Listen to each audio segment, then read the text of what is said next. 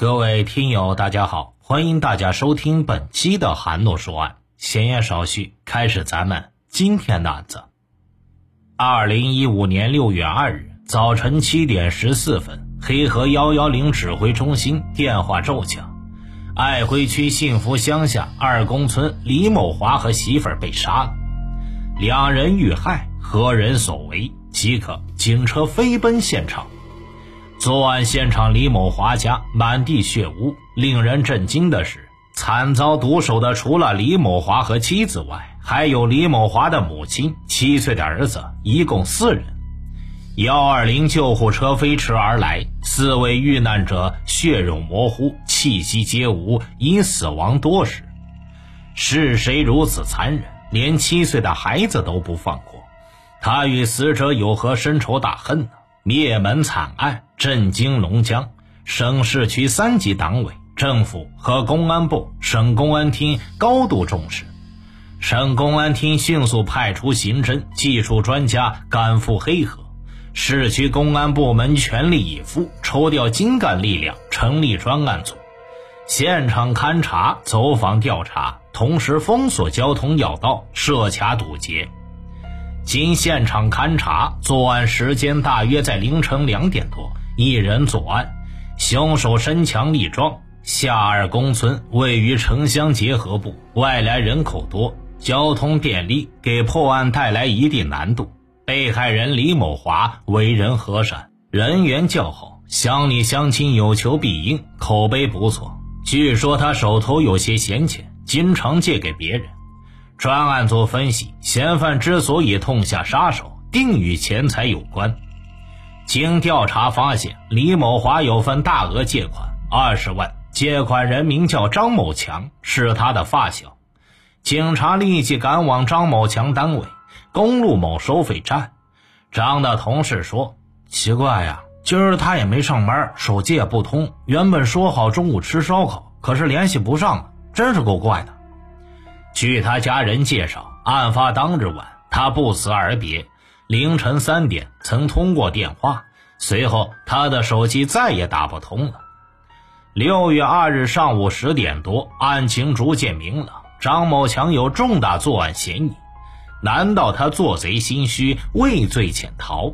警察追到他家，空无一人。报案时距作案时间已经过去五个小时。清晨有多趟火车、客车驶往外地，加上出租车，如果逃离，这时间足够让他逃到数百里甚至千里之外。警方立即印发了协查通报，悬赏两万元。案发地没有监控录像，道路四通八达，查看监控视频需要时间。如果面面俱到，时间来不及。作案后，他也许回家取东西。果然，民警在海兰街一单位监控录像中有了重大发现。二日凌晨三点多，张某强回家了。半个小时后下楼，沿着海兰街向西逃窜，在老水泥厂附近即将拆除的棚户区处消失不见。他是进入棚户区藏匿，还是途经此地外逃？专案组分析，藏匿的可能性大。他们立即调集警力，包抄棚户区。这片棚户区足有百户，早已动迁，空无一人。巷道弯曲，路面泥泞。房屋破旧，杂草丛生，断水断电，加之夜深，光线比较暗，如果藏人很难搜到。民警们拿着手电仔细搜寻，疑犯手里可能有凶器，还躲在暗处。民警在明处，稍有不慎，万一疑犯狗急跳墙，就会伤到民警。明知山有虎，偏向虎山行，民警们无人退却。就在这时，有了重大发现，在一间空房子里发现了一滩新的血迹和一个挎包，应该是嫌疑人留下的。也许他并没有走远。此时已经是二日晚上十一点了，四周漆黑，强行搜索势必打草惊蛇。专案组决定就地隐蔽，天亮行动。当晚气温下降，夜里十分寒冷。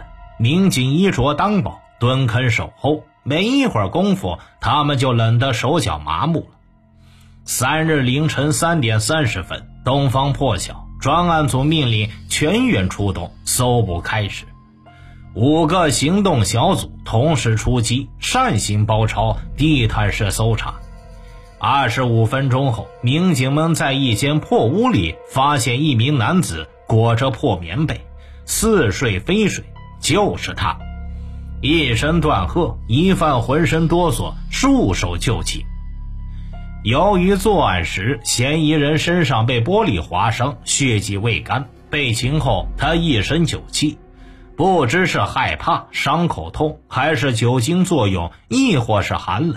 他一直在瑟瑟发抖，见他站立不已，民警带他去医院检查，结果并无大碍。杀人凶手抓到了，消息很快传开，人们拍手称快，杀手的双面人生也即将浮出水面。张自强刚被擒，警察就问他：“知道他为何被抓吗？”“知道，我杀人了。”据他供述，他是夏二公村人，与被害人是发小，两家相距三百多米。这个农家子弟如何沦为杀人凶手呢？在同事们的眼里，他安分守己，不喝不赌；在亲友的眼里，他老实本分，不招灾，不惹祸。翻开他的履历表，求学、务农、工作，一路顺风顺水。二十二岁时被公路收费站录用，从此跳出农门，端上铁饭碗，旱涝保收。他工作认真，要是有警方围追堵截疑犯时，到收费卡点，作为收费站的副班长，他常与警察打交道，态度热情，为警方提供了不少方便。六月三日，在他束手就擒的那一刻，几个警察一下认出了他，怎怎么是你啊？张自强无言以对。一个所有人眼中的老实人，为何会犯下如此惊天血案呢？二零一零年的一天，他打开电脑，无意中进入了一个非法网站。这是一家搞地下黑彩的网站，美其名曰“实时彩”，中奖率很高，很有诱惑力。他一时按耐不住好奇，加入其中。这种黑彩十买九输，不可能发财。可他却跟中了邪一般，越输越买，由小打小闹到一掷千金。当时他的工资不到两千块，父母养奶牛，年收入五六万，村里没有银行，卖了牛奶，老人让他把钱存到银行。陆陆续续的，他存了二十多万。两年前，父母想给小儿子买房，让大儿子张自强去取钱，没想到他却吞吞吐吐说钱被同事给借了。不久之后，父母又催，钱还是拿不回来。见老人急了，他才说实话，这些钱都被他赌输了。一听此言，二老瞬间惊呆了。天哪，这可是二十万！这是咋输的？张自强不肯说。年近花甲的父母气得直哆嗦。赚钱多不容易呀，养奶牛是个辛苦活儿，一年四季，无论刮风下雨，母亲都得三四点钟起来挤奶。白天父亲放牛，晴天一身汗，雨天两脚泥，可以说一年到头没有休息的时间。唉，你今后。不能再赌了。老实巴交的父母最后还是原谅了他，不买了。他不止一次的答应，可一坐到电脑旁就管不住自己。有一次，他把房产证拿去抵押，贷款五万块，很快就又输光了。他的房子先后三次被抵押。为了赌，他吃的简单，穿的一般，省下钱就丢到网络黑彩这个无底洞里。实在没钱了，就跟人借。有一次，他跟一位熟人撒谎，说弟弟结婚急需五万块，对方信以为真，就借给了他五万。孰料这钱还没捂热呢，就打了水漂了。据张自强交代，买彩真是邪了门了。有一次，他赢了十万块，可第二天他本想趁胜追击，没想到却输了个血本无归。今年初，他找到发小李某华，对方人很好，听说他要借钱，满口答应。当天他就兑现了四万元，并送到了张自强那儿。两人说好每月八百块利息。张自强深陷网络黑财，不能自拔。过了一段时间，四万块又赌光了。张自强抱着侥幸心理，下次肯定赢。他又找到发小，张口就借六万块，对方没有推辞，只是每月利息要两千元。他的月薪都才两千三百块，付完利息可以说是所剩无几了。可赌徒的心理驱使他只有一个念头，那就是再买一把，连本带利的捞回来。可惜呀，这只是痴人说梦。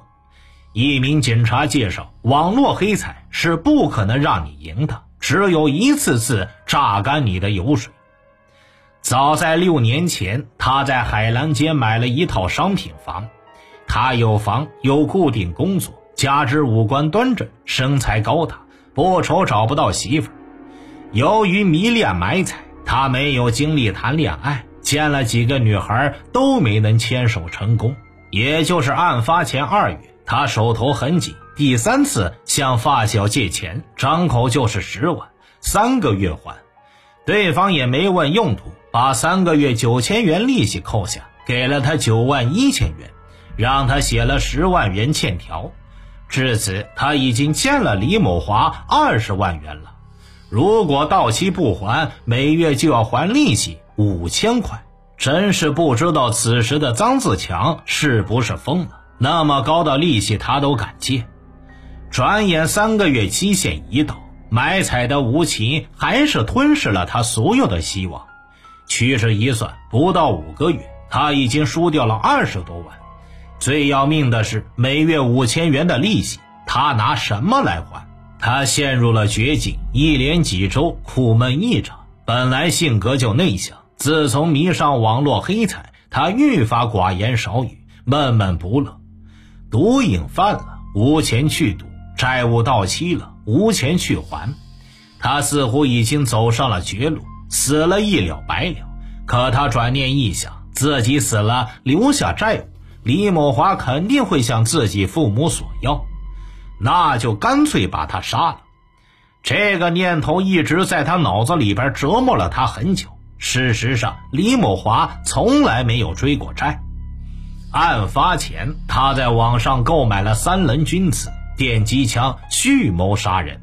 五月三十一日，张自强买了鱼和蔬菜，回到父母家做了四个菜。他神色忧郁，长吁短叹，自称活着没意思了。当时母亲就心疼儿子，忙问他怎么了。儿子就告诉他，让他别管，再给他三万块，他肯定能翻本。哈，各位想想啊。到现在，他都还想靠赌来翻本。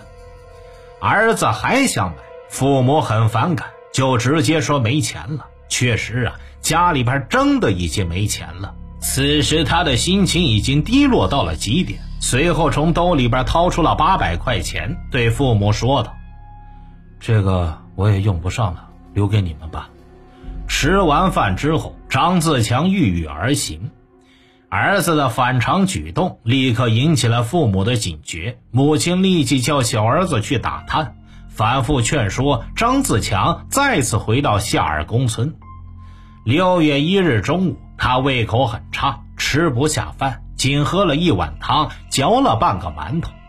饭后旧话重提，管父母要三万块，他再次被拒绝了。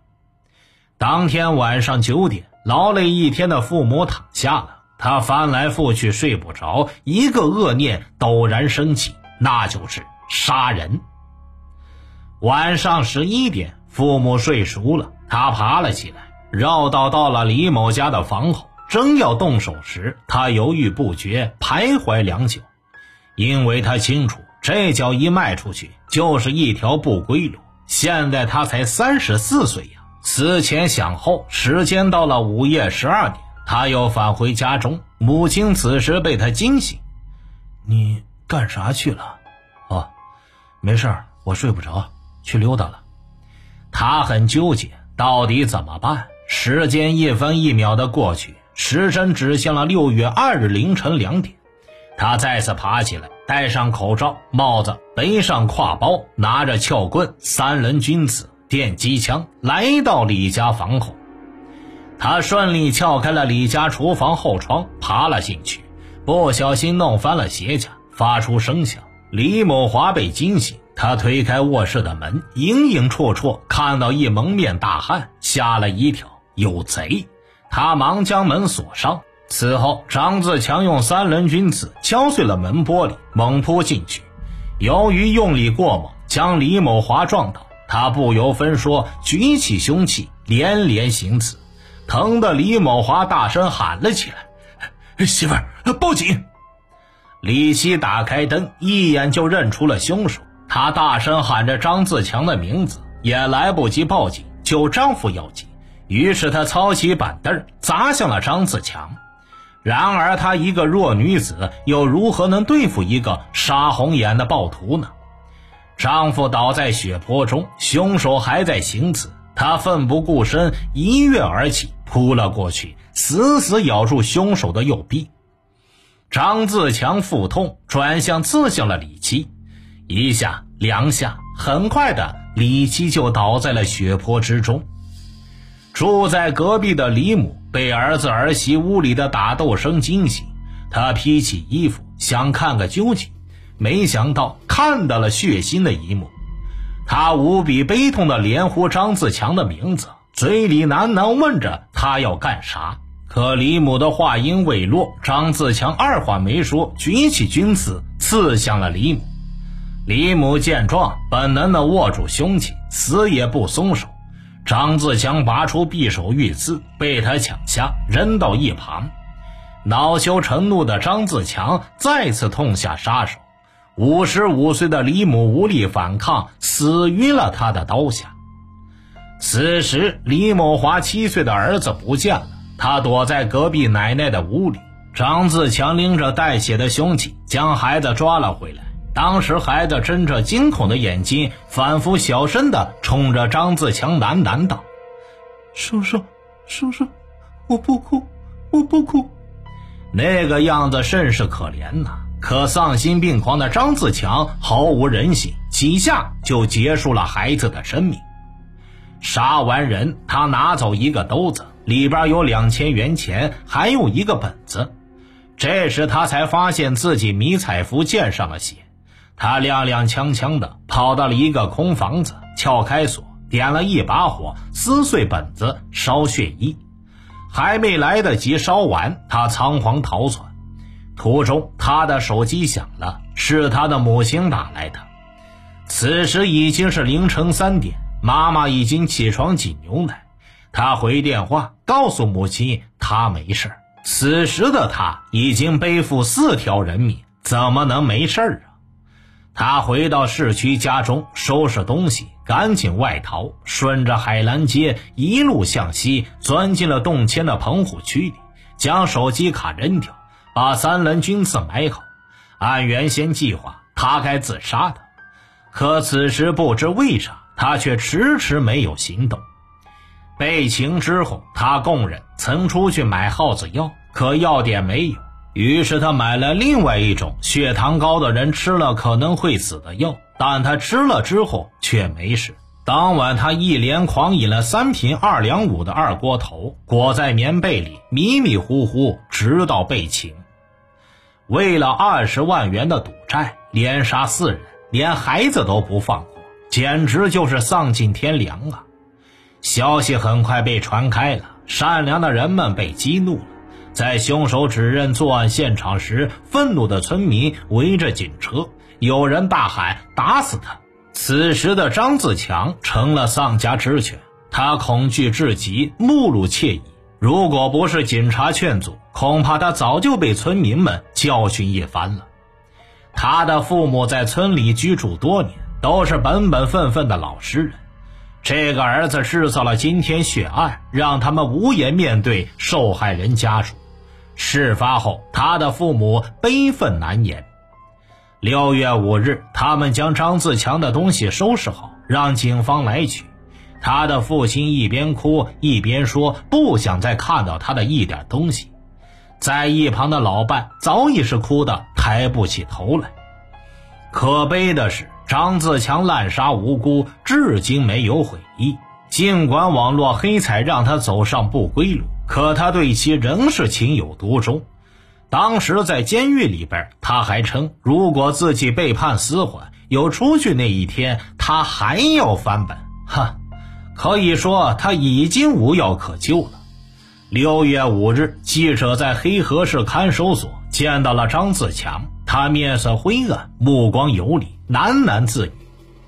一个原本朴实的青年人，对生活充满了憧憬。他在微信上的个性签名是这样写的：“八零后真心寻找另一半，欢迎女性骚扰，男性勿扰。”假如他能够早早远离埋汰，也许早就已经结婚生子，过着幸福美满的生活。然而，一失足成千古恨，是网络黑彩使他变成恶魔，等待他的将是法律的严惩。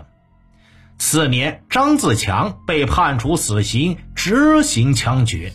听大案要案，观百态人生，欢迎留言、转发、点赞。我是说书人韩诺，关注我，了解更多精彩大案。好了，这期案子就为大家播讲完毕了。咱们下期再见。